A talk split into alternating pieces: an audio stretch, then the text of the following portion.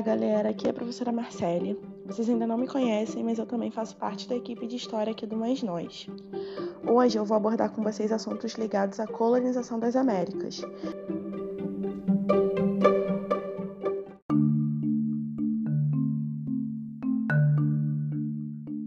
Eu acredito que o ponto de partida para falar sobre a colonização das Américas é falar sobre os povos pré-colombianos.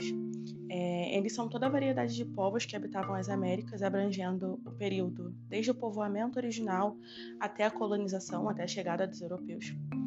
É, e diferente do que se pode imaginar quando a gente fala em descobrimento, quando a gente usa o termo descobrimento, é, alguns desses povos já tinham um alto desenvolvimento urbano, agrícola, arquitetônico, social. Então já existia uma, uma ordem pré-estabelecida aqui antes da chegada dos europeus.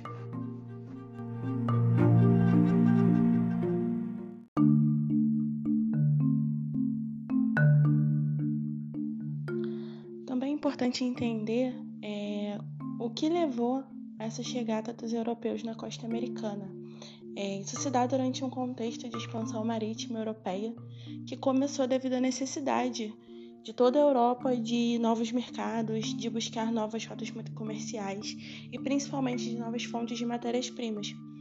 Nesse contexto, é, toda a Europa está em guerra e Portugal, como é um país que não está envolvido em nenhum conflito é, e tem uma posição geográfica privilegiada, é banhado pelo Atlântico, ele sai em vantagem com relação à expansão e à descoberta de novos territórios.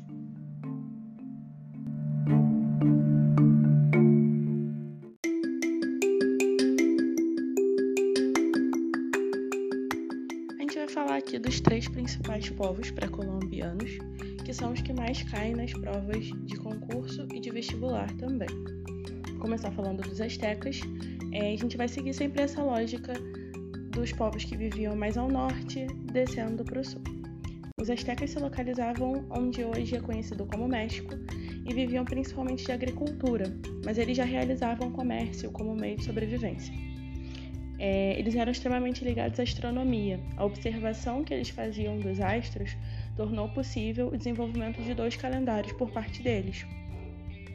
Eram um povo militarmente desenvolvido, conquistavam outros povos e aumentavam o poderio econômico por meio do pagamento de impostos.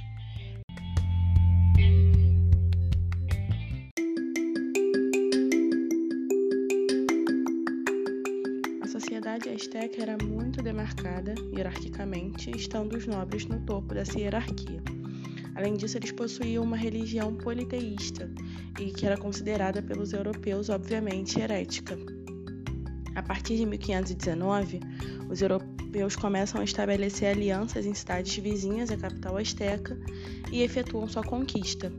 A partir de então, começa o processo de colonização, estabelecendo suas bases e apagando a história asteca na região.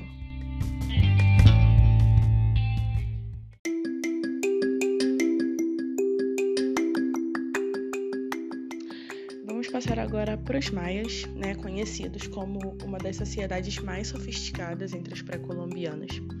Eles desenvolveram conhecimentos matemáticos e arquitetônicos extremamente avançados para a época é, os sítios arqueológicos das antigas construções maias são visitados até hoje.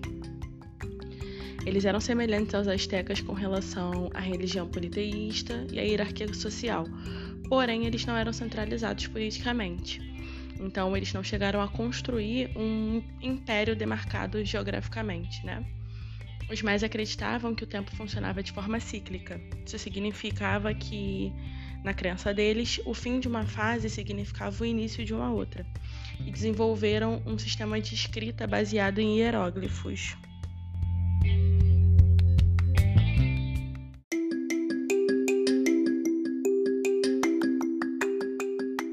O processo de decadência dos maias aconteceu antes da chegada dos europeus. É, os historiadores não sabem dizer o que causou o processo, mas algumas hipóteses aceitas são os ataques estrangeiros, doenças e esgotamento de recursos por uma possível superpopulação.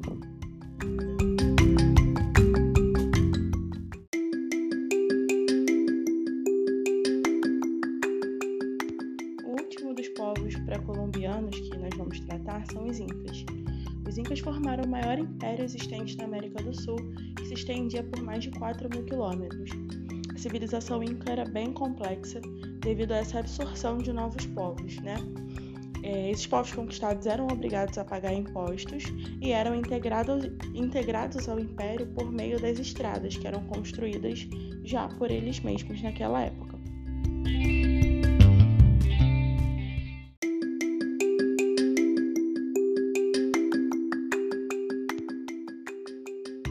O sistema de governo dos Incas era uma teocracia. Nela, o líder era visto como descendente do Sol e possuía poderes irrestritos. Apesar disso, identificava-se uma enorme variedade de povos com diversos idiomas e crenças sob o mesmo império. É, quando da chegada dos europeus, o Império Inca já estava dividido pela disputa entre os filhos do último imperador, morto entre 1525 e 1527, e o fim da, do Império acabou sendo precipitado pela chegada dos espanhóis e pelo domínio deles na região.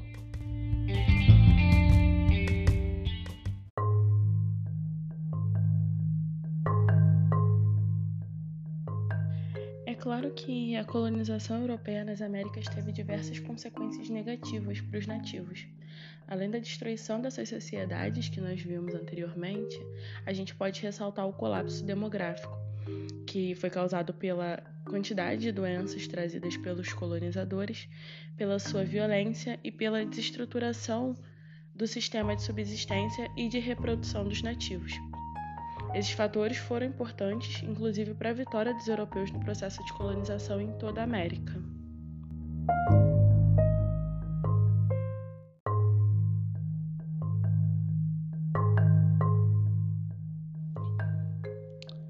É, essa colonização ela se deu de forma diferente, dependendo né, do local, do território e de quem eram esses colonizadores. Na América Portuguesa, era interesse da metrópole ocupar o território tanto pela exploração da terra quanto para impedir a ocupação por parte de estrangeiros e de corsários. Aqui, o comércio ele era baseado no monopólio entre a colônia, né, o Brasil, e a metrópole, que era Portugal. Nesse sentido, o Brasil só poderia vender sua matéria-prima para a metrópole, isso por preços bem abaixo do mercado, e só poderia comprar produtos da mesma, isso já por preços altíssimos. É, o primeiro método de administração que foi implantado por Portugal no Brasil foram as capitanias hereditárias. Devido à falta de recursos da coroa portuguesa para a exploração de um território tão vasto, né, muito maior que Portugal, é, ela transfere essa tarefa a particulares que poderiam, que teriam condições, inclusive financeiras, de fazê-lo. Essa propriedade ela era transferida de pai para filho e esse era o motivo do nome, né, capitanias hereditárias, porque passavam do pai para seus filhos.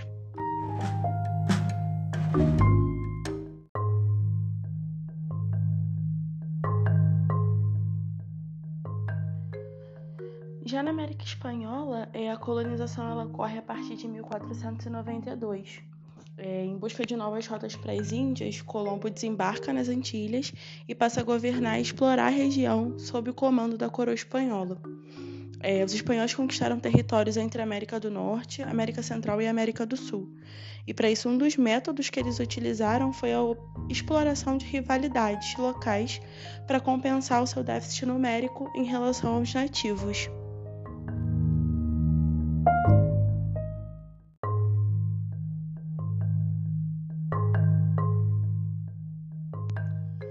Já na América Inglesa, né, o, o, território das 13 colônias, que hoje são os Estados Unidos, foram colonizados pelos ingleses. Né? Essa colonização ela foi dividida em dois blocos. O primeiro deles foi a colônia de exploração, que era uma colonização que ocorria na região mais ao sul, na qual a escravidão, os latifúndios e a monocultura eram os alicerces da economia. Já na região mais ao norte, na colônia de povoamento, é, após a reforma anglicana, houve um movimento de migração puritana para as terras que hoje formam os Estados Unidos, tendo como objetivo transformá-lo em seu lar. Sua intenção era viver longe das perseguições religiosas a qual eles vinham sendo expostos e criar uma nação mais livre. Por esse motivo, o tipo de trabalho utilizado era a servidão temporária no local da escravidão. E acredita que, por esse motivo, a colonização inglesa tenha particularidades com relação às demais.